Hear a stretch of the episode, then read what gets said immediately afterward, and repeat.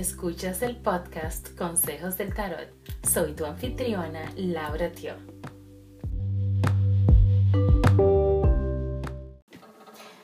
Hola Sagitario, estas son tus recomendaciones para la semana del 19 al 25 de enero del 2020.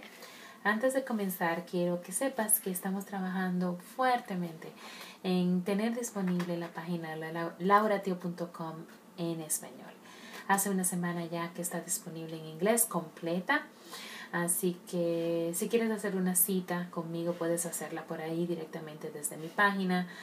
Verás que mis servicios realmente no son únicamente sobre lecturas transformacionales de tarot, también es sobre Reiki, sesiones de Reiki y clases también, em, Theta Healing, coaching intuitivo, meditación.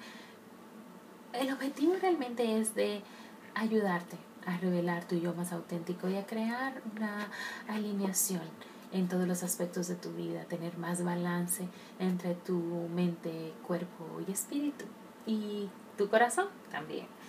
Así que conecta conmigo por ahí si deseas tan pronto como esté disponible en español, te dejaré saber.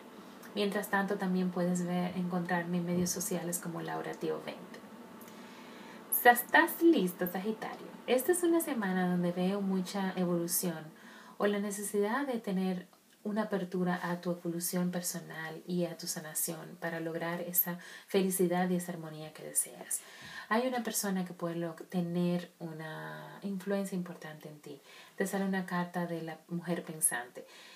Cuando las cartas usualmente salen esto de mujer hombre, yo no le hago mucho caso al sexo.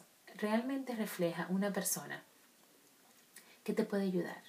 Una puede ser una persona que puede llegar a tu vida o que debes de buscar para que te ayude a tener más claridad, que te ayude a tener, porque esta persona es más sabia y tiene ya esas experiencias vividas.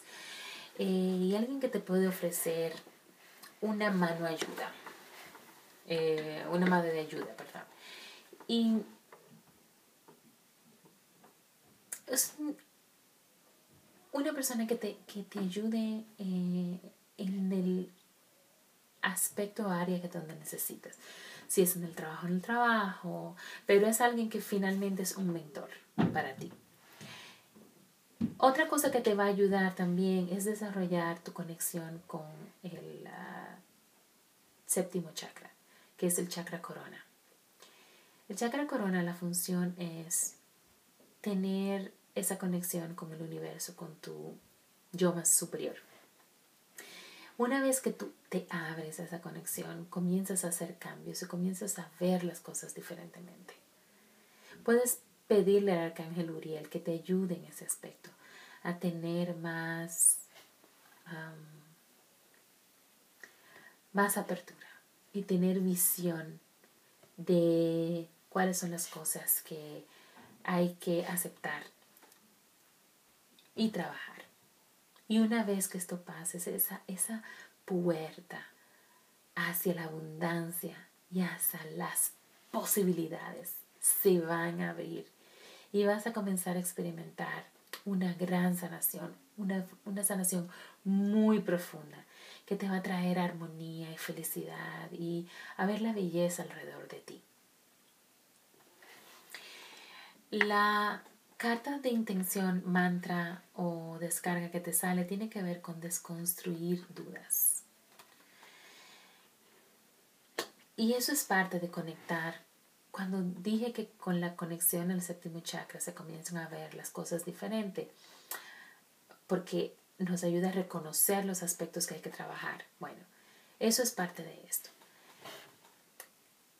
La mente es algo tan poderoso. Eh, y es, hay muchas cosas que tienen, muchas creencias y comportamientos que son resultado de nuestra programación, vamos a decir, que tenemos en nuestra, en nuestra mente, en nuestro cerebro, en nuestra parte subconsciente, que viene a veces de nuestros aprendizajes en esta vida, cuando somos pequeños, nuestras experiencias, y también hay cosas que se heredan, que vienen genéticamente, ancestralmente.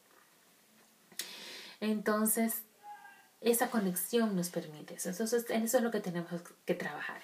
El mantra dice lo siguiente. Solo mis creencias están en mi camino. Solo mis creencias están en mi camino. Y cuando, habla, ah, cuando hablo de eso es que interfieren, ¿no? Así que, si tienes alguna pregunta, por favor te puedes comunicar conmigo, como ya sabes, laurati.com o en mi página o en mis medios sociales lauratio20. Gracias por escucharme, Sagitario, y nos vemos a la próxima. Bye.